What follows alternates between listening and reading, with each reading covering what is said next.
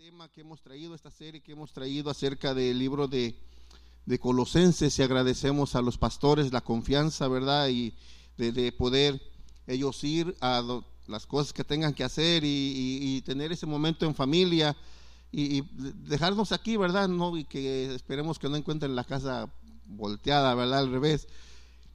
Eh, hemos estado hablando acerca de la supremacía de Cristo.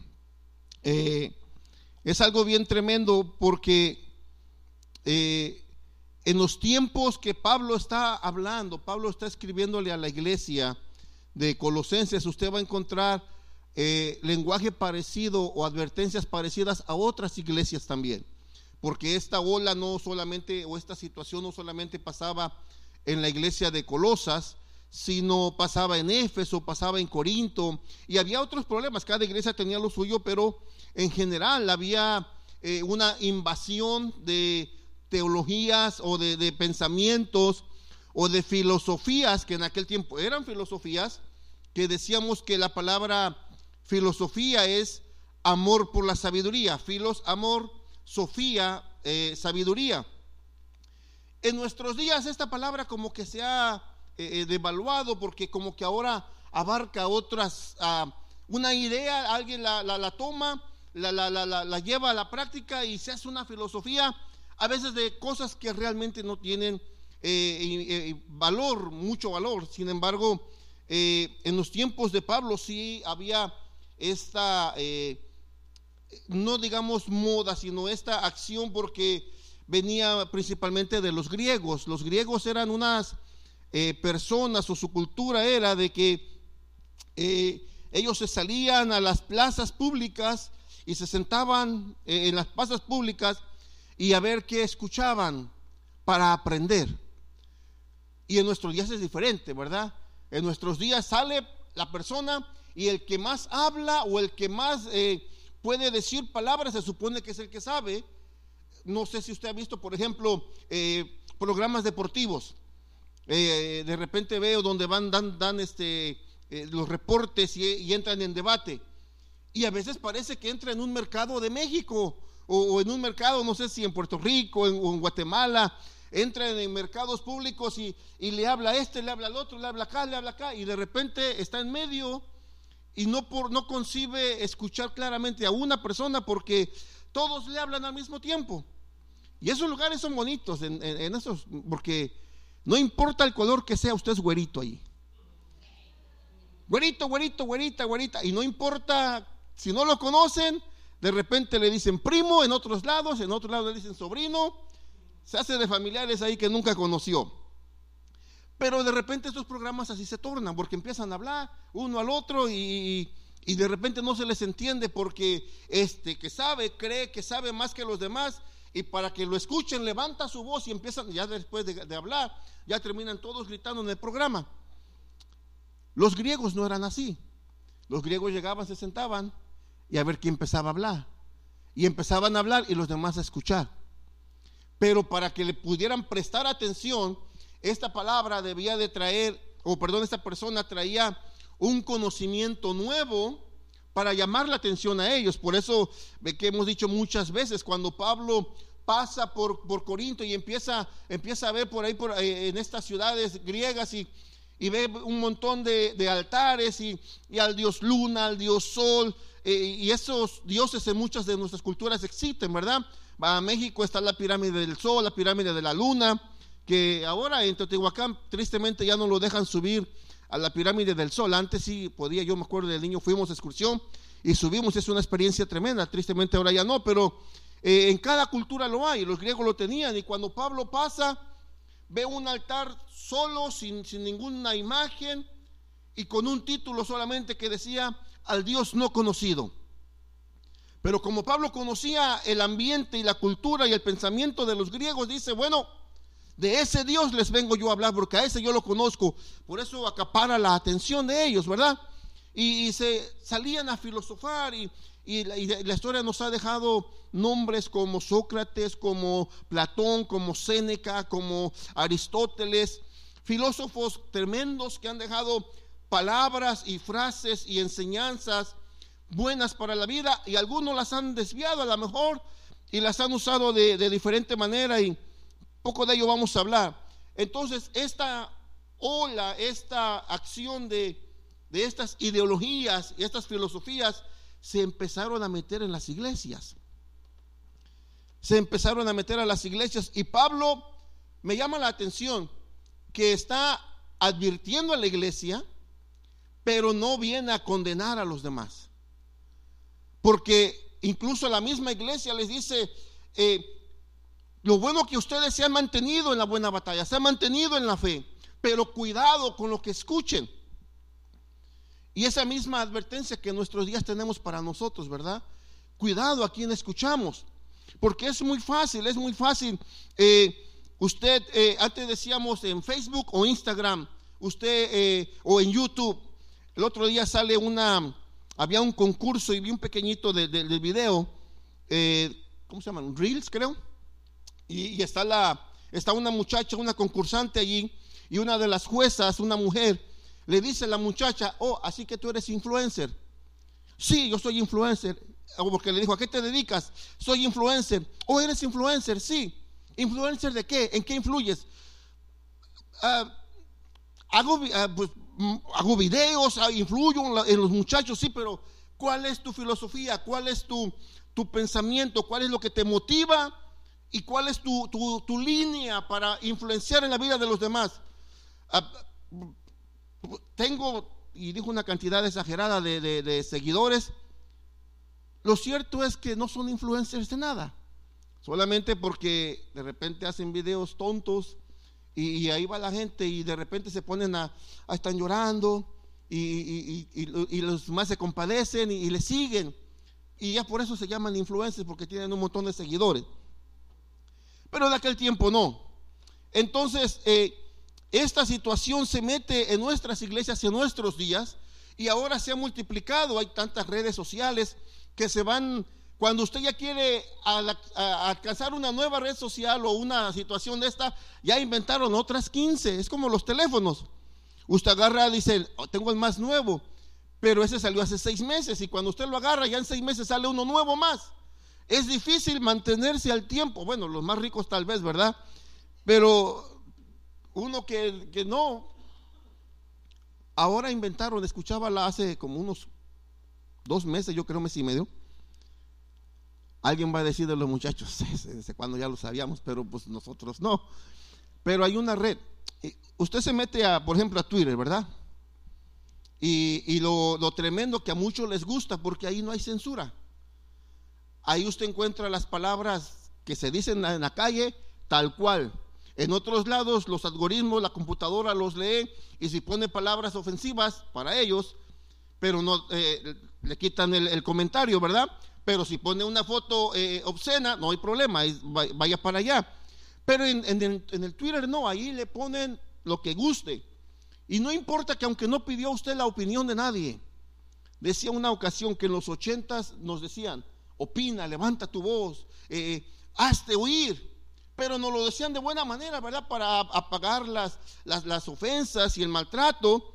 El problema es que se levantó la voz y ahora en nuestros días se levanta la voz demasiado. Ahora tendríamos que decirle a esa generación, ya cállate un ratito. Porque usted puede poner en Twitter, qué rica tarde, disfrutando un agua de sandía y viendo la televisión. Y no falta el amargado, es más rica el agua de melón.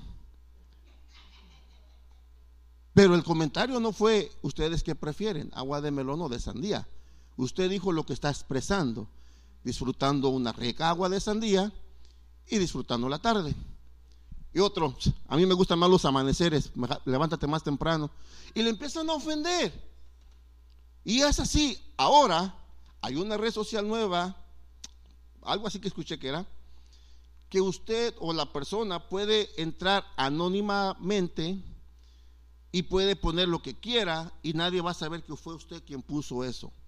Digo, si ya de por sí se ofenden, yo ahí veía eh, y de repente veo comentarios de un expresidente de México, no quiero decir quién es, pero usaba botas. Y sale con un lenguaje que usted lo escucha en la calle, de una persona tal vez sin educación, ofendiendo al presidente que está ahorita en México. Y de ahora diciendo que cuando él estaba de presidente todo estaba perfecto y era maravilloso y ahora todo está mal. Cuando en ningún momento hemos estado como primer mundo, tristemente. Pero este es el tiempo y, esas situaciones de repente se meten y de repente eh, eh, influyen en no solamente en los jóvenes, porque eh, hay, hay un libro, ¿verdad? El pastor mencionaba la vez pasada algo de eso, hay un libro que se llama Generación Idiota. Y en este libro el, el escritor o el autor describe que hay una adolescencia general y estamos incluidos, no hay una, no hay una edad de esa adolescencia en cuestión de la, de la, de la tecnología, porque eh, se, se, hay, ya no hay una edad límite en esta generación idiota que la llaman como si estuviese en la adolescencia, porque se mete uno y encuentra un mundo vasto para, para distraerse y para, y para escuchar gentes que de repente entran con un buen, con un buen discurso que, que, decíamos, dice el mismo Pablo, le habla a Colosenses, ¿verdad? Que traen una buena oratoria. ¿Se acuerda que la vez pasada le decía yo que aquí hubo un presidente que le ganó, ganó el amor de las personas porque decían, qué bonito habla? Era muy buen orador, o es, bueno, vive todavía, ¿verdad? Pero ya no, creo está en la política, no sé si de conferencias, pero estuvo ocho años y, era, y es muy bueno hablando y convenció a mucha gente. Y a los hispanos les hablaba bien bonito, ay, qué bonito, qué buen presidente. Y al término se dieron cuenta que era el hombre que más gente echó para afuera que, bueno. Pero eso, eso pasa a quien estamos escuchando. Hace un año más o menos, ¿verdad? Cuando mi esposa, un poquito más del año, cuando estaba pasando por este proceso, eh, tuvimos que buscar ayuda en el aspecto de eh, alguna terapeuta. Y entonces eh, se encontró una oficina que son cristianos para darle terapia, porque y, los, y los principios de ellos que constantemente le están hablando, mira, es que la palabra dice así, la Biblia dice así, y antes de empezar la, la, sesión había que orar, al terminar la sesión había que orar, porque no todos los terapeutas tienen esos principios, por eso hay que escuchar y hay que saber a quién estamos escuchando. Ahora, la iglesia de Colosenses tenía un riesgo muy tremendo. Y el tema de hoy, la serie completa es la supremacía de Cristo, pero el tema de hoy es completos en Cristo. Vamos a leer Colosenses 2, el versículo 8, por favor. Me gustó esta, esta eh, traducción, si la tiene usted, la nueva traducción viviente, dice, no permitan que nadie los atrape con filosofías huecas y disparates elocuentes o vanas palabrerías, las otras traducciones, que nacen del pensamiento humano y de los poderes espirituales de este mundo y no de Cristo. No permitan que nadie los atrape con filosofías huecas. La iglesia corría el riesgo de caer en la filosofía, el amor por la sabiduría o el legalismo. Y el legalismo, hablando de las filosofías, ¿alguien sabe de un personaje de caricaturas, Balú? que era del niño de la selva, creo, ¿verdad? El niño de la selva, me parece. ¿Cuál era su filosofía de vida? ¿Alguien sabe? Mira, aquí la tengo porque no quería que se me, se me perdiera. Busca lo más vital, no más lo que es necesidad, no más. Y olvídate de la preocupación, tan solo lo muy esencial para vivir sin batallar y la naturaleza te lo da. ¿Alguien ha visto el Rey León? Hakuna Matara, ¿verdad? ¿Qué significa Hakuna Matara? No worries, ¿verdad? Bueno, si no me recuerdo, aquí la tengo. Es, son palabras de los uh, tantos lenguajes que hay en, en, en África, en el continente africano, es, son palabras de un lenguaje así. Es, dice Hakuna Matata, es una expresión Shaili, el idioma que se habla en los países del este de África, sobre todo en Kenia y en Tanzania. Si usted lo busca, eh, donde está el África, al este de África, donde está Kenia y Tanzania, hablan este lenguaje. Y significa literalmente no hay problema o no hay preocupación. En Shahali la palabra Hakuna, Hakuna, perdón, significa no hay y Matata significa problema o preocupación. Entonces, Hakuna Matata no hay problema o no hay preocupación. De esta traducción literal proviene el famoso vive y sé feliz del Rey León. Pero estas dos situaciones, cuando va eh, eh, eh, en la película de donde sale Balú, le dice, mi filosofía de vida es esta, ¿verdad? Y la otra se encuentra a Pumba y a Timón, el, leoncito, y nuestra filosofía de vida es esta, Hakuna Matata. Y a lo mejor usted la, ha dicho alguna vez. No, es, no, es, no, no estamos, alguien decía por allá, no es que esa palabra están hablando, invocando demonios. No, es una, es una, dos palabras de, este lenguaje en Kenia y en Tanzania principalmente, que significa no hay problema. Y si usted va a esas regiones, dice el, autor aquí donde estaba leyendo, que es muy común que tiene un mal día y entre por ahí escucha usted Hakuna Matata. Y de repente se cayó Hakuna Matata. No hay, hay una situación de enfermedad, de repente alguien dice Hakuna Matata. Es algo habitual para ellos. Ahora, es tal vez parecido como usted y yo, a lo mejor pudiéramos ir parecido, en el sentido de que hay enfermedad en su vida y hay felicidad en su vida también. Hay problemas en nuestra vida, situaciones de, económicas, financieras, la redundancia, o de salud, y usted ve a la persona sonriente. ¿Y no acaso le han preguntado alguna vez, ¿acaso tú no tienes problemas? Sí, sí tengo problemas. Y entonces, porque el gozo me lo da el Señor. En las pruebas y en la dificultad de Dios está conmigo. Ahora, no es que sea malo, es la gloria al Señor, si sí, la gloria al Señor. No es que sea malo esta expresión, ¿verdad? No es que sea malo. Sencillamente que, que eh, hay, de ahí si, si nos salimos de estas dos situaciones, ¿qué es lo que hace el mensaje que de repente trata de mandar? La industria del cine.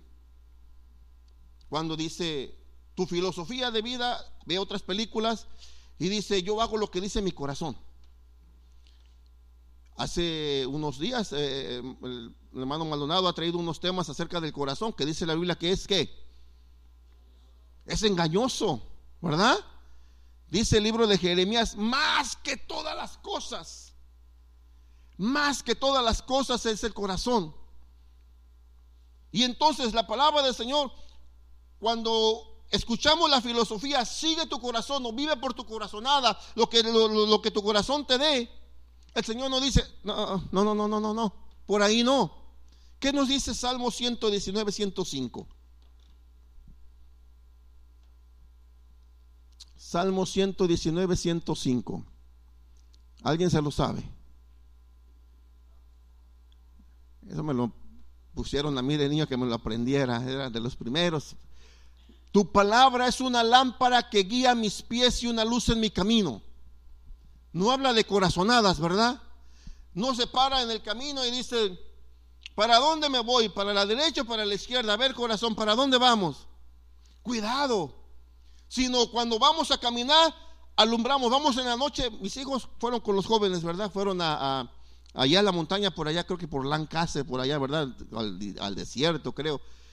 Y ellos no sabían, creo, a dónde iban. Y yo les dije, pues como estaba por aquí medio, el clima así medio nubladón, y dije, no van a ver nada. Llévense unas lámparas por si acaso.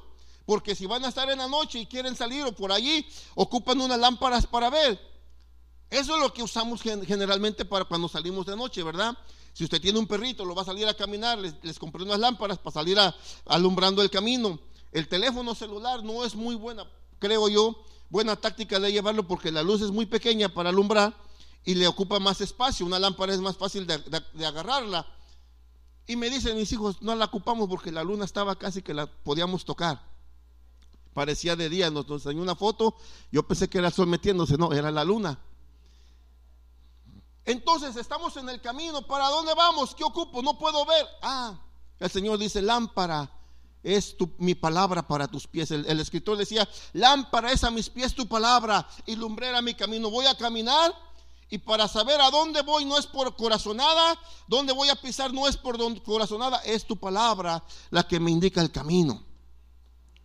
Entonces la filosofía de haz lo que te dicte tu corazón.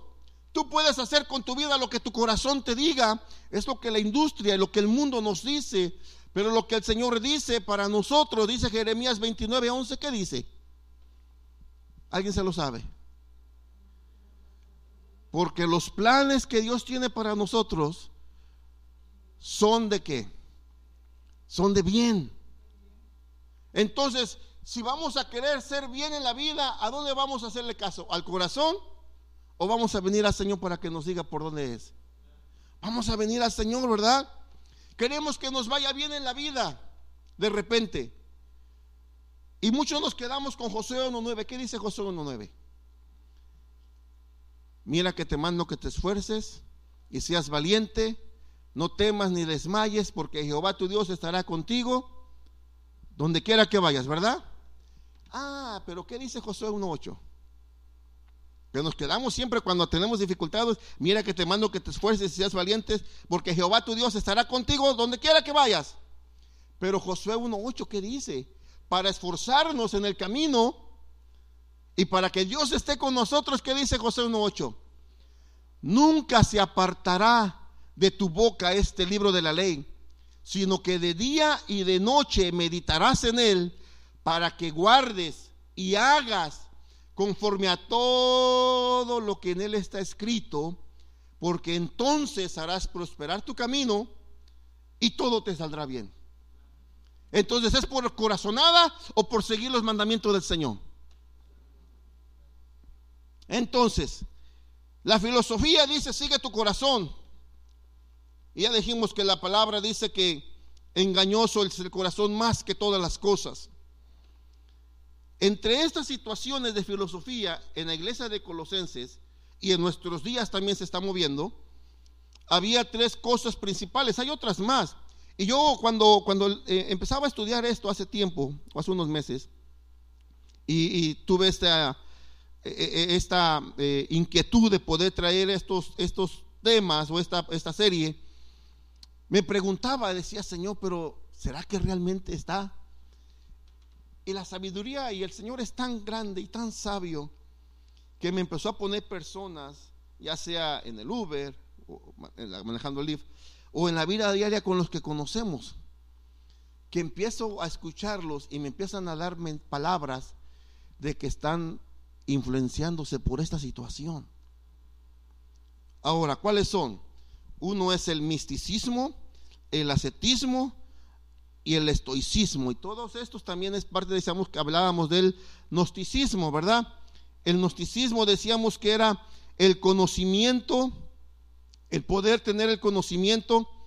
El, la palabra, el estoico, vamos a ver, el significado del bíblico de estoico es, alude a los filósofos de una tendencia que se originó en la antigua Grecia. Ellos tenían enseñanzas contrarias a las escrituras, debido a que consideraban que una vida plena y feliz se conseguía apartado de Dios. Una de las razones también que me llevó para, ver esto, porque, eh, y lo compartí un poquito el miércoles, que en nuestros días, la iglesia en general, no Ministerio Bautista Logo, sino la iglesia en general, está sufriendo una deserción yo recuerdo en los años 91 que andaba por acá, había una hermana, que esa hermana le dio la vuelta a todas las iglesias de Long Beach y creo que se pasó hasta las de Wilmington, porque pasaban tres, cuatro meses en una iglesia, no le gustaba, se iba a otra iglesia, se iba a otra iglesia, realmente se fue a todas las iglesias de Long Beach. Y uno de repente dice, ¿verdad? Bueno, ya no viene aquí, pero está en otra iglesia. O como dice el pastor, te vas de aquí, No hables mal del pastor y estás en otra iglesia, sé fiel allá y trabaja allá. Pero tristemente hay un grupo, hay un porcentaje, hay un número de personas que se están saliendo de las iglesias, pero están apostatando de la fe.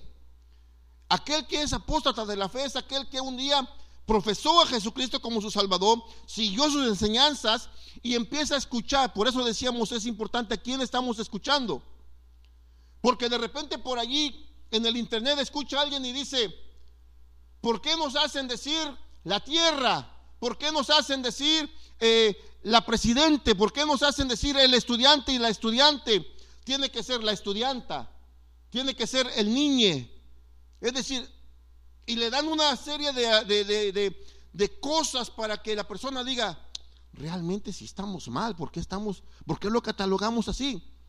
Y está afectando a una iglesia, miembros de iglesia, y de repente empiezan a, negar todo aquello que, que, creían y dicen, pues yo creo que la salvación no, no, necesito estar en Cristo para salvar, la felicidad no está en Cristo, voy a buscar por acá, y empiezan a rechazar al maestro. Los estoicos es lo que hacían, dice, ellos consideraban que una vida plena y feliz se conseguía apartado de Dios. ¿Usted cree que sea eso posible?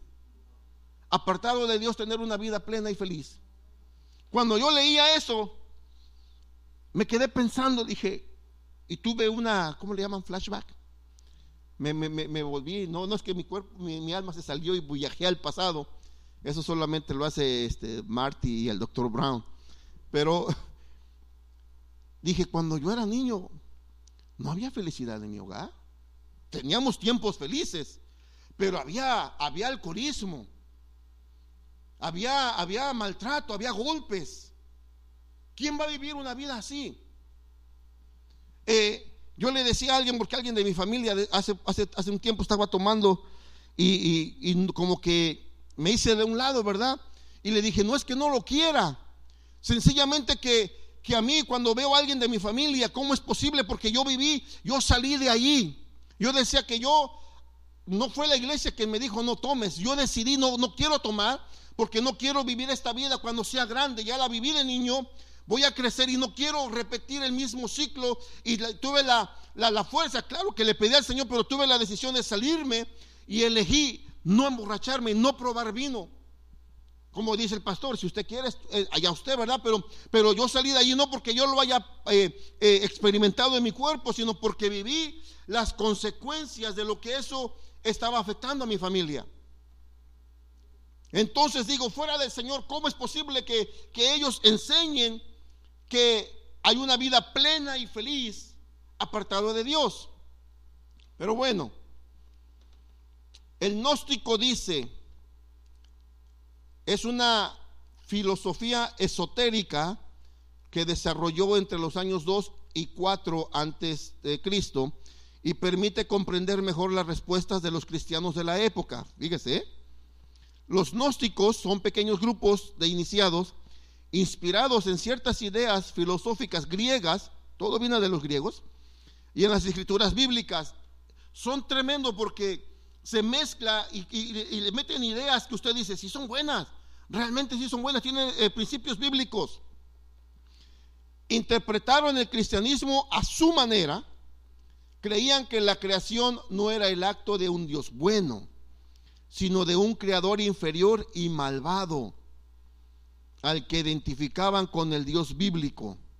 Imagínense, hablan de cristianismo, pero después le enseñan que el universo fue creado no por el Dios que, conocemos nosotros, sino por un Dios inferior y malvado, y a este lo elevaban a la altura del Señor. A sus ojos, el verdadero Dios es incognoscible, es decir, no se puede comprender, no creado. Si el hombre logra, logra escapar del engaño del Dios creador bíblico para encontrarse en sí mismo el conocimiento del mundo de arriba, ¿Se acuerda que le decía que los gnósticos son el encontrar el conocimiento eh, eh, por ellos mismos? O sea, conociéndose ellos su interior, es como ellos elevan su espiritualidad. Entonces dice, el gnóstico llegaría al Dios verdadero tras un difícil camino de iniciación en las prácticas mágicas. y es inútil que interviene que intente, perdón, convertir a otros porque el mundo en su conjunto corre hacia su ruina. Ahora, no me equivoqué a leer. Ellos dicen que el, que el universo no fue creado por nuestro Dios, sino fue un ser inferior, un Dios, un, ser malvado que crea al mundo y lo eleva a la comparación de Dios. Pero al mismo tiempo ellos buscan el conocimiento y la salvación y la estabilidad espiritual para llegar al conocimiento del Dios verdadero. O sea, lo niegas o, lo, no lo estás negando. Entonces hay una contradicción en sus escritos de ellos.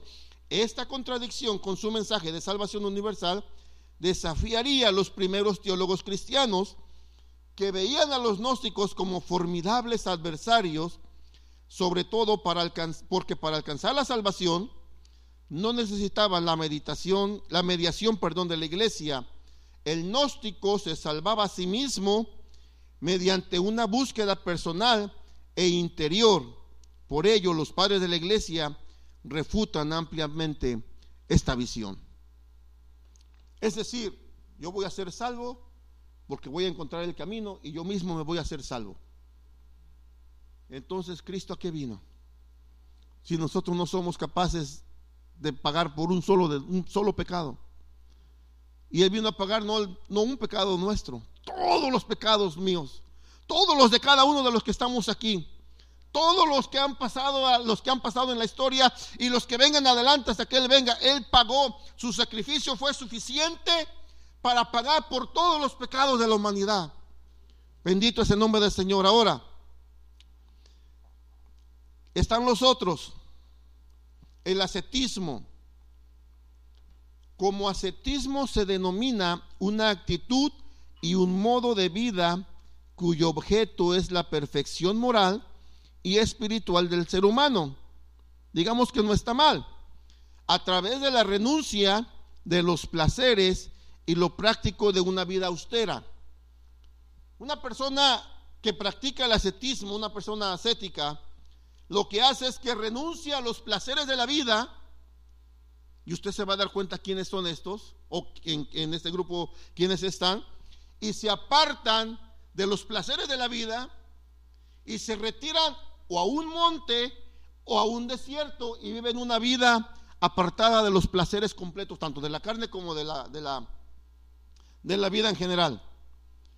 Algunos son monjes que se van a los montes en este sentido, una zeta asume un estilo de vida el cual prescinde, es decir, se despoja de las comodidades, de los lujos materiales, renuncia a satisfacer las necesidades del cuerpo y procura dominar las pasiones del espíritu. Eso es una persona que practica el ascetismo. Los estoicos alude a los filósofos de una tendencia que se originó en la antigua Grecia, ellos tenían enseñanzas contrarias a las escrituras, debido a que consideraban que una vida plena y feliz se conseguía apartado de Dios. Entonces, esta, esta gente se empezó a meter en las iglesias y empiezan a meter sus ideas en las iglesias. Alguien me mandó unos videos.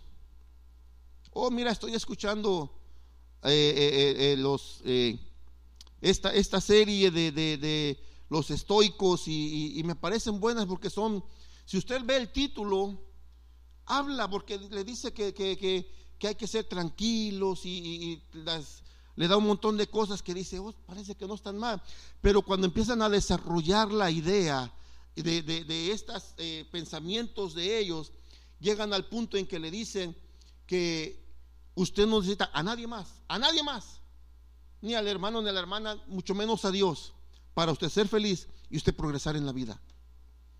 Es decir, al término del camino lo están llevando apartarse del Señor. Esas son las filosofías que Pablo estaba advirtiendo a la iglesia que se apartaran. Ahora, ¿qué dice la siguiente palabra en, si volvemos a Colosenses 2.8? habla de huecas sutilezas. Eso hablando de las filosofías y las palabras de las huecas sutilezas, hecho, perdón, Colosenses 2, 8. Ahí viene. No permitan que nadie los atrape con filosofías huecas y disparates elocuentes. Las versiones dicen huecas sutilezas. ¿Cuáles serían? Hay quien ve conspiración en todo. ¿Ha escuchado a esas personas usted, hermano? Platicado con alguien que ve conspiración en todo. Eso en el mundo, ¿verdad? Si hablamos de la iglesia, hay quien ve demonios por todos lados. Tiene dolor de cabeza, demonio, suéltalo. Dale una pastilla y se le quita. O a lo mejor fue el marido que la hizo enojar, o, la esposa, ¿verdad? Eh, otro día, bueno, ya van dos veces que le, he comentado al pastor, eh, se me hace que alguien más, pero en el 91 por ahí, yo estaba tocando en la iglesia, ¿verdad? empezaba a tocar los jueves en la iglesia y eh, trabajaba de, lavaplatos en un lugar, entonces había un, sábado que había una campaña, no, perdón, viernes había una campaña y nos invitan, invitaron a la iglesia y el pastor me dice, llegas a la iglesia, le digo, pastor, eh, trabajo y no sé a qué hora salga, pues tú pasas cuando salgas. Le digo, pero ya no va a tiempo bañarme. Tú vete así, hombre. En aquel tiempo no había, si hubiera sido aquí, pues vengo, me meto al baño, le echo perfume, pero no había de ese. Y entonces me fui con la playera de, la, de, lavaplatos, una playera y el pantalón un poquito mojado. Y tuve el valor de meterme a la iglesia y me senté ahí atrás al final. Y termina, ya estaban terminando de predicar y hace la invitación al predicador y se me acerca un diácono y ahí, está parado al lado de mí y, yo me paraba y ya nomás estaba yo así agachado y me dice, pásale. Le aquí estoy bien. Cristo te ama. Le digo, amén, yo también. Pásale. aquí estoy bien. Y duro y duro y casi me agarra fuerza y me lleva. Y yo no quería pasar, pues, aparte iba un poquito mojado mi, mi pantalón. Y me lleva al frente. Y allá me tienen suéltalo en el nombre de Jesús. Dijo, no sé qué me vieron, ya me tenían, y me tenían ya bien doblado. Y dije, mejor me caigo, si no, no me dejan en paz. Y me dejé caer. Se termina el servicio y el pastor me, me presenta con el pastor de la iglesia local y con el predicador. Este muchacho dice, es líder de los jóvenes y es músico en la iglesia. Y digo, no, pues ya me sacaron a los demonios, según él, ¿verdad? Porque ven demonios en todos lados, conspiración en todos lados. ¿Qué pasó? ¿Qué pasó? ¿Qué pasó en, el COVID, hermano? ¿Qué pasó? Eh, y no nomás en la sociedad, tristemente pasó en las iglesias. Y, dividió iglesias. ¿Por qué? qué? ¿Qué decíamos cuando empezó? Señor, te pedimos por la humanidad y empezamos a orar y se empezó a orar en todos lados, ¿verdad? Al ratito, hermano, que si ya la tenía la vacuna o a lo mejor no la tenían, pero cuando salió la vacuna, empezó la división en las iglesias. Porque dijo alguien, yo, yo, yo dije, primero que vacunen a unos cuantos, o la mitad o más, y primero veo si caen dos que tres, no me la pongo. Y ya si no caen, pues me formo en la fila. Y yo después les dije a alguien, y si no me espero cuando salga en pastilla, porque a mí enséñenme una jeringa yo me subo al techo y le quito la escalera. Cuando voy al dentista no hay de otra. Me, pone, me ha puesto anestesia de este lado. Un día le comentaba a la pastora, fue un viernes, fue a la, fui a la, al dentista en la tarde. Este hombre no tuvo compasión, este sí fue un ingrato. Me pone anestesia de este lado y al ratito cuando oigo de este lado, aquí lo sentía, pero aquí no había anestesia. Y yo nomás me retorcía, levantaba la mano y, ya después le dije, ¿qué? Pues aquí no me pusiste anestesia ya casi termino. Y le siguió. Y ahí viene adolorido. Pero ya casi lo agarro. Pero hermano, entonces, ¿qué pasó? ¿Qué pasó con, el COVID? Orábamos por todos lados, ¿verdad? Que Dios, que Dios obrara, que Dios obrara, que Dios obrara.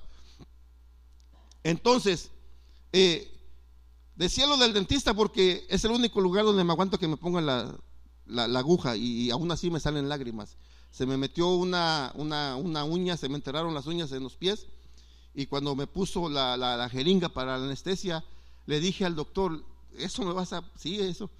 Y le dije, no, tengo un problema con eso. Y me la está poniendo y ve que, me, que estoy orando y me pone otras más. Yo creo que fue a propósito. Entonces, yo dije, cuando la tengan en pastilla, entonces me formo en la fila.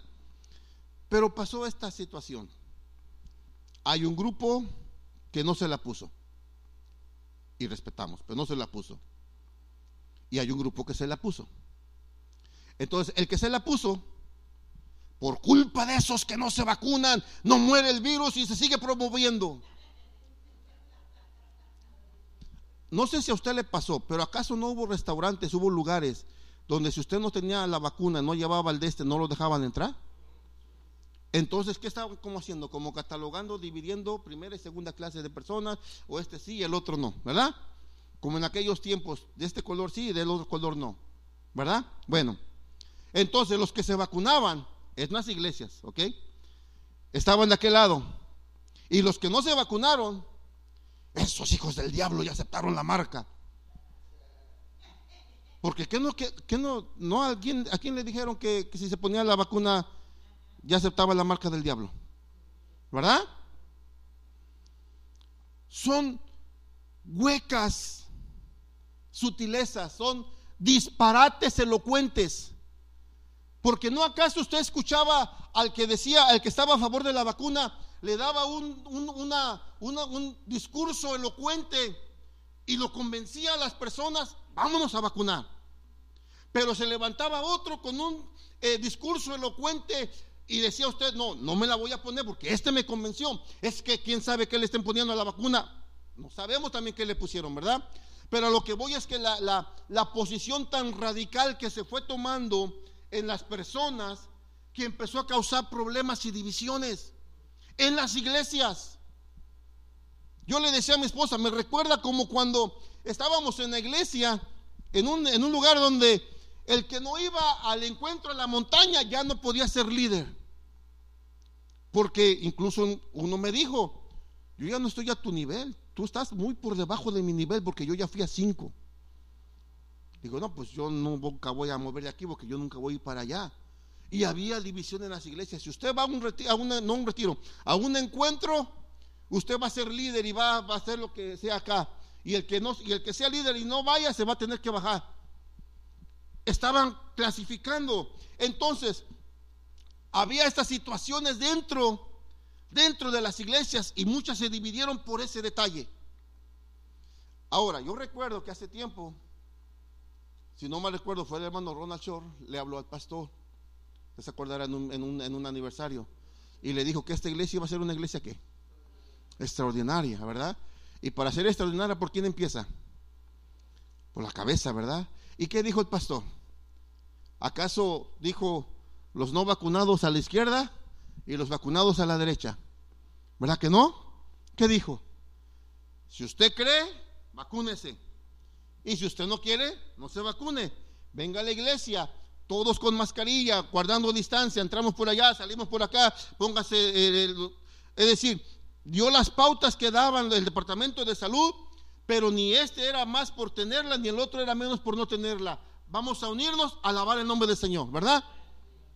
Pero en otras iglesias, en muchas iglesias no se hizo eso. Entraron en discusión, decidieron entrar en discusión y dividirse que encontrar un punto que aquí siempre se ha hablado, el balance para todos caminar en el camino del Señor. Le digo otra. El año 86, 87, 86 aunque yo me di, yo entendí esto más adelante, pero en el año 86 en México empieza a usarse el código de barras. Aquí en Estados Unidos fue por el 74. Los jóvenes dirán, ¿cómo? Si eso ha sido toda la vida, no. Antes no había código de barras para los, los artículos. Usted ve, va a la tienda y hay un, hay un código de barras. Este. Usted lo pasa por la maquinita, ve que escucha, no está, pip, esto va leyendo. Cada país tiene un código. El de México es 750, Guatemala 740, el Estados Unidos es 0123, si no mal recuerdo, o 00123. Entonces, si usted ve en un código de barra 00123, este dice 0787. quién sabe de qué país sea. Pero si es 00123, eh, en Estados Unidos se lo pusieron. Si encuentra los primeros números de acá, 750, lo, lo, lo ensamblaron o lo pusieron en México. Así cada país tiene su código de barras. Dijeron en las noticias, eh, porque se empezó a usar, después de cierto tiempo en México, dijeron a finales de los 80 es obligatorio que todos los artículos traigan el código de barras porque es mejor para, para, el, comercio, ¿verdad? ¿Qué pasó? En ciertas iglesias en México dijeron que el que comprara un artículo con el código de barras estaba participando de la bestia y era una, una parte de, la, de la marca. No suena chistoso, ridículo, si ustedes o sin sentido, pero esto pasó. Entonces había personas, lógico, en el rancho, usted va al rancho y va y le dicen, dame una sardina de, de, de, de, frijol, de arroz, ¿verdad? Porque es por sardinas, el frijol. Eh, dame un kilo de azúcar, pero todos se lo venden suelto. Aquí va a la tienda y tiene que comprar el paquete que tiene un código de barras. Una libra de arroz tiene el código de barras, allá la puede comprar por sardina suelta, a granel, o la podía comprar, no sé si todavía se pueda comprar. Entonces decían, no podemos usar, ya no iban a la Saurrera, ya no iban a Gigante, ya no iban a Comercial Mexicana, porque contenían el código de barras y estaban participando con el número de la bestia. Y hubo división en las iglesias. Porque alguien decía, yo le dije a alguien, oye, si cómo será entonces, cómo le van a hacer en la ciudad? ¿Se van a morir de hambre? Porque las ciudades grandes hay que usar el código de barras, estaban actualizando. Y después con el teléfono y la televisión y todo ello, pero son disparates elocuentes. Porque alguien le decía, es que ese es el, el, el, código de barras, trae el número de la bestia y, y, estás participando con ello. Y le daban unos razonamientos correctos y fuertes. Y usted decía, yo creo que sí. Pero cuando llegó el internet, www666 y todo lo usamos. Y la palabra dice que el que se lo pusiera en donde? en la mano o en la frente, ¿verdad? Bueno, entonces, esta situación creó una, una controversia, los códigos de barras, eh, como decíamos, las, este, eh, la vacuna del COVID, que si esto, que si lo otro, y de repente creamos eh, estas, estas discusiones porque de repente entramos en argumentos. Una cosa es platicar, ¿verdad? A veces platicamos con José, no, pues que, que si las chivas van perdiendo mucho, que si no sé qué, que si el América, que si los dueños, que si esto, que si lo otro. Pero el problema empezaría cuando tomamos una posición radical. Vaya a México ahorita, vaya a México. Dígale a un mexicano que apoya al presidente Andrés Manuel López Obrador, dígale que está haciendo un mal trabajo, casi lo linchan. Casi lo linchan, porque para muchos es un héroe. ¿Por qué? Es mi opinión, no es que sea la verdad. Viene el presidente y a los jóvenes les dice, ten, vete a la escuela, te voy a dar X cantidad mensualmente y le depositan. A las personas en cuanto cumple 60 años les empiezan a dar dinero, no sé si quincenal o mensual, pero les dan. Les empieza a dar ayuda. Creo que está bien porque hace tiempo lo que hacían era, suponiendo, vamos a poner una cantidad, para tal escuela, para tal lugar, vamos a mandarle 100 millones para ayudarles a los estudiantes. Llegaba esos 100 millones a una oficina del Estado. De ahí le quitaban un buen porcentaje y llegaban a la siguiente dependencia, ya no llegaban 100, llegaban 70. De ese 70 le mandaban a la otra dependencia y ya llegaban 40. De ese 40 llegaban a otro lugar y le daban 30 y al estudiante le venía llegando muy poquito. Ahora no, ahora es como aquí, le hazte una cuenta en el banco y te depositan directamente en el banco. Pero ¿qué está haciendo? Le está dando dinero. Por eso es el mejor presidente. Claro que ayudó que bajaran los precios de los costos de las medicinas para los, las personas de la tercera edad, si es que las encuentra. Si es que las encuentra. Pero les, les ayudó el costo. Ahora, con todo respeto, ¿No acaso hubo ese problema cuando perdió las elecciones el presidente Donald Trump. No hubo personas que se pusieron aguerridas. No, es que este le robaron. Y, tomaban posiciones eh, eh, realmente que se ponían casi que lo querían golpear. Es que le robaron y que no sé qué. Y no fueron allá a soltar. Se quejaban de los mexicanos que saltan los muros y andaban asaltando el, símbolo donde se. Un símbolo nacional. Donde se congregan para regir leyes. Creo que era peor eso que los de acá. Y hay gente todavía en nuestros días que no, es que, cálmate, ya se fue. Porque cuando peleamos mucho, no estamos diciéndole a Dios entonces, Señor, te equivocaste. ¿O no acaso dice la Biblia que Dios pone y quita gobernantes? Entonces, si Él permitió que pasara eso, Él lo permitió, sabe por qué. Pero acá nos, es como decíamos, ¿verdad? Con los, con los futbolistas. Tal vez se están peleando, no, es que hicieron trampa, es que le marcó el penalti y empezaron a pelear. Se acaba el partido, los, los, jugadores allá abajo donde nadie los ve están abrazándose entre ellos, los contrarios. Y acá las otras familias están peleando porque no sé qué. Los políticos allá se reúnen tal vez para platicar y tranquilamente tomarse un tecito. En públicamente se dicen de cosas, pero acá en privado a lo mejor se abrazan, son amigos. Digo, a lo mejor, no sé. Pero el pueblo allá se están agarrando trancazos. Cálmase. Son disparates elocuentes. Son huecas sutilezas que nos engañan para que nos estemos peleando. Y luego dice que que nacen del pensamiento humano y de los poderes espirituales.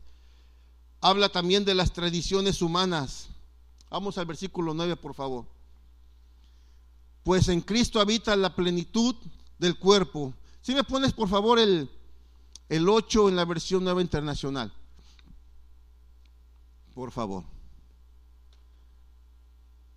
El NIV, esa. Dice, cuídate de que nadie te cautive con la vana y engañosa filosofía que sigue tradiciones humanas. ¿Cuál sería una tradición humana? ¿Qué se celebra el los últimos de enero, perdón, de octubre y el primero de noviembre. Halloween. Y en México, Día de los Muertos. Son tradiciones. Son tradiciones. Ponen una ofrenda y va a venir el muerto a comer, no se come nada. Con respeto porque son tradiciones de años, ¿verdad? No estoy diciendo que usted no recuerde a su familiar que falleció. Una cosa es recordarlo, hablar de él, las cosas buenas, recordarlas, mantener la memoria y, recordarlo, ¿verdad? Eh, va usted, puede ir al panteón, a, estar allí, sabe que fue su última morada, a lo mejor ya no hay resto, él, no está allí, su alma está en otro lado, pero fue su última morada y, ahí va usted, pasa un tiempo con él. Eso es una cosa, pero el, y hablar y e, invocarlo o decir que va a venir, y, seguir esta tradición que, que nos lleva. No, son tradiciones humanas. Una cosa decía es recordarlo, otra cosa es hacerle culto a ellos. Por eso dice la palabra, Pablo, de todo esto está hablándole a la iglesia una cosa, la costumbre con el tiempo se vuelve tradición. Tenemos una costumbre, hay costumbres buenas, costumbres malas. Tenemos la costumbre aquí ahora, entramos por allá, salimos por acá. Se quedó acostumbrado de que alguien lo saluda y usted va y se pone gel. Es una costumbre, ¿verdad? Una costumbre buena, es un hábito. Yo siempre decía, ¿cómo es posible que ahora que pasó esto, nos tuvieron que recordar lo que nuestras abuelitas y nuestras mamás nos decían? Agarrábamos dinero, lávese la mano porque eso tiene microbios. Vamos a comer, lávate las manos con agua y jabón. ¿No en las escuelas nos enseñaban? ¿Alguien sabe? Pimpones un muñeco muy grande y de cartón, se lava las manitas con agua y con jabón. Porque había que enseñarles a los niños que se lavaran las manos constantemente. Dejamos de usar, de, hacerlo, y ahí hay consecuencias. Bueno, entonces, vamos y ahora por favor al versículo 9. De todo esto, Pablo le está hablando a la iglesia, está tratando de, de que se protejan de esto, porque dice, toda la plenitud de la divinidad habita en forma corporal en Cristo toda la plenitud de la divinidad habita en forma corporal en Cristo. Ahora, ¿por qué lo dice así? Los gnósticos o el gnosticismo o esta filosofía dice que lo espiritual es bueno y lo carnal, la materia es mala. Si lo tomamos esta idea, lo espiritual es bueno y lo, y lo material es malo, si ellos toman el versículo que dice que el espíritu tiene lucha con la carne, digamos, está bien, y entonces usted escucha, oh, el espíritu tiene lucha con la carne, sí, sí, sí. Y no, entonces sí, lo espiritual es bueno y lo material es malo. El problema es que cuando lo sigue escuchando y lo va escuchando más, se van adentrando en la doctrina y entonces llegan al punto en que dice que Jesucristo cuando estuvo en la tierra fue espiritual, no tuvo un cuerpo físico. Que cuando él caminaba no dejaba huellas porque era, por decirlo así en nuestras palabras de nuestros días, él era un holograma. Podemos buscar la definición o todo, la explicación que los gnósticos dicen pero al decir que Jesucristo caminaba y no dejaba huellas y que, y que él no comía y que él no... Entonces él era espiritual y que él no pudo encarnarse porque si se encarnaba entonces era malo. Y entonces él fue solamente espiritual. Cuando la palabra dice Dios fue manifestado en carne. Y entonces Pablo lo está diciendo de una manera eh, aseverando una, una manera sólida y dice, toda la plenitud de la divinidad habita corporalmente en Cristo. Decía al principio que Pablo no los, no los condena, ¿verdad? A los que están diciendo lo contrario. Pablo está advirtiéndole a la iglesia, mira, estás oyendo que Cristo fue espiritual y no carnal. No, no, no, no se manifestó en la materia. Pero yo te digo que en Cristo habita toda la plenitud de la divinidad en él. El apóstol Juan fue un poquito más difícil, fue un poquito más duro. Vamos por favor a primera de Juan 4, versículos 2 y 3. Ya vamos a terminar. Deme tres minutos más y terminamos. Primera de Juan 4, 2 y 3. ¿Qué dice? En esto pueden discernir quién tiene el Espíritu de Dios. Todo profeta que reconoce que Jesucristo ha venido en cuerpo humano es de Dios. Y el 3, todo profeta que no reconoce a Jesús no es de Dios, sino del anticristo. Ustedes han oído que este viene, en efecto, ya está en el mundo. Pablo fue un poquito, no, no, no atacó, pero había este concepto en la iglesia, que Jesucristo no había sido carnal, no. Incluso cuando está con la mujer samaritana, ¿qué le dijo? dame agua. No había otras veces que decía, estoy cansado. Un cuerpo se cansa, un espíritu no se hubiera cansado. Pero él expresa estas situaciones el maestro para hacernos sentir que sabía lo que venía después. Pablo entonces no está diciendo, esos están mal, no los condenó.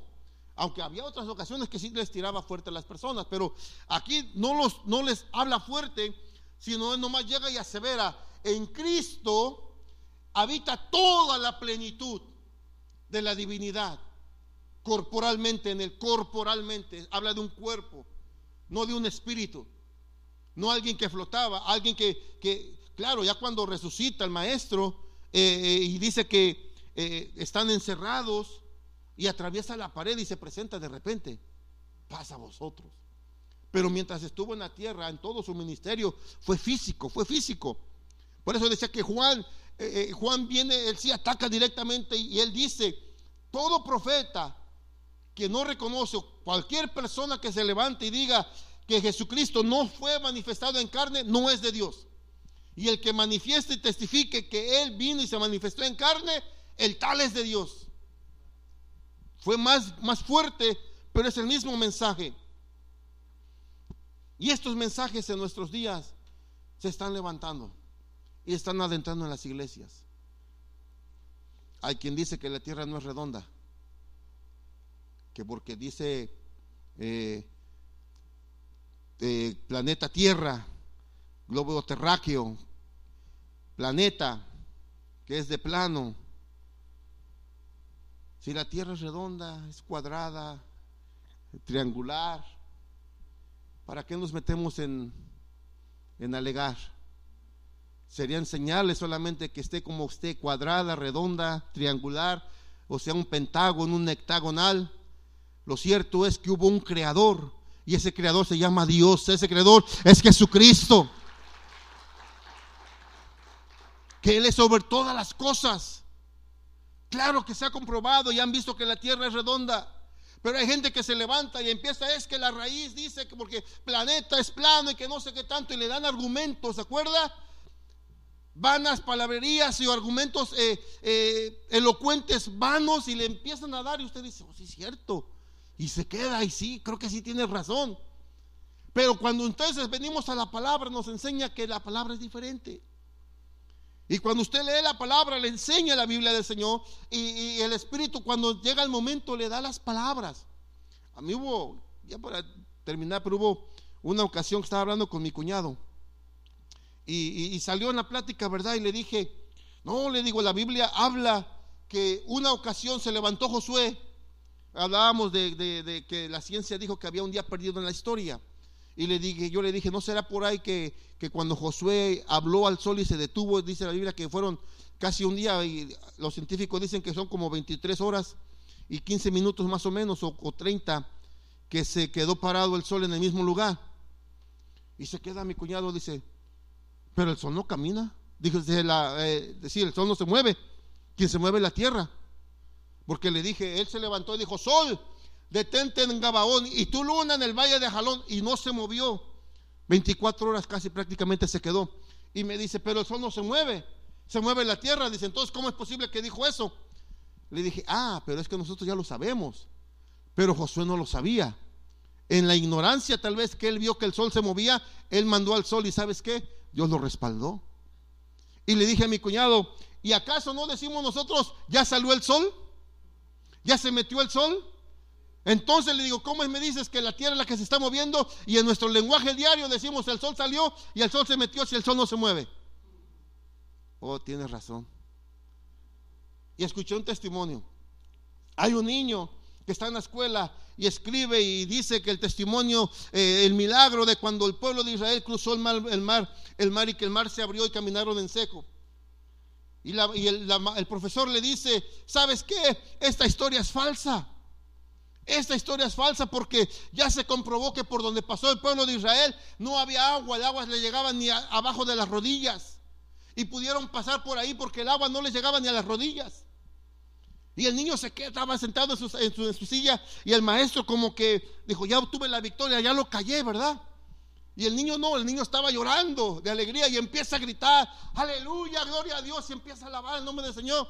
Y el maestro dice, ¿qué te pasa? Te acabo de decir que no hubo un milagro, porque el mar no les llegaba ni a la rodilla por donde pasaron. Dijo, esa es la maravilla de mi Dios. ¿Por qué? Porque si el pueblo apenas pudo pasar, dice, por donde no le llegaban a las rodillas, explíqueme entonces cómo fue que se ahogaron los caballos y el ejército de Faraón. Por donde quiera que le buscaran, el niño tuvo la facilidad para decir que hay un Dios poderoso, que cuando nosotros, usted y yo estamos en problema, nos ayuda. Pero ¿qué hace eso? Cuando leemos la palabra, entonces Él nos recuerda y nos da la herramienta para hablar. Usted y yo, hermano, no estamos a hacer meditaciones de, poner nuestra mente en blanco. La palabra dice, en esta palabra meditarás, ¿qué dice? Día y noche. La repetirás a tus hijos cuando te levantes, cuando te sientes, cuando te cuando vayas de camino, cuando te acuestes. En todo momento pensar en la palabra, orar, leer la palabra, que es la que nos va a traer la libertad, nos va a traer las herramientas en los tiempos de angustia, la palabra se le revela a usted dice, Dios es mi sanador. Cuando hay escasez, Dios es mi proveedor. Cuando no hay puertas, Dios abrirá puertas. Cuando se, se acabó el camino, Dios va a abrir camino donde no lo hay. Pero estamos completos en Dios, no necesitamos nada. En Él lo tenemos todos. Bendito sea el nombre del Señor. Así es que usted y yo, hermanos, estamos completos en Él con Él. Pero dice este versículo, en Él. Entonces, ¿cómo estoy seguro que puedo estar completo en Él? ¿Qué dijo Jesucristo? El que no naciere de nuevo no tendrá parte, ¿verdad? Para estar en Él necesitamos nacer de nuevo. Fue lo que le dijo a, Nicodemo. Porque cuando venimos a Cristo, hacemos morir el viejo Adán y venimos a Cristo y tenemos nueva criatura. Somos nueva criatura en Él y nos hace completos cuando nacemos de nuevo. Dios le bendiga, hermano, y Dios le guarde. La gloria es para el Señor, aleluya. Bien, vamos a ver los, los, los, este,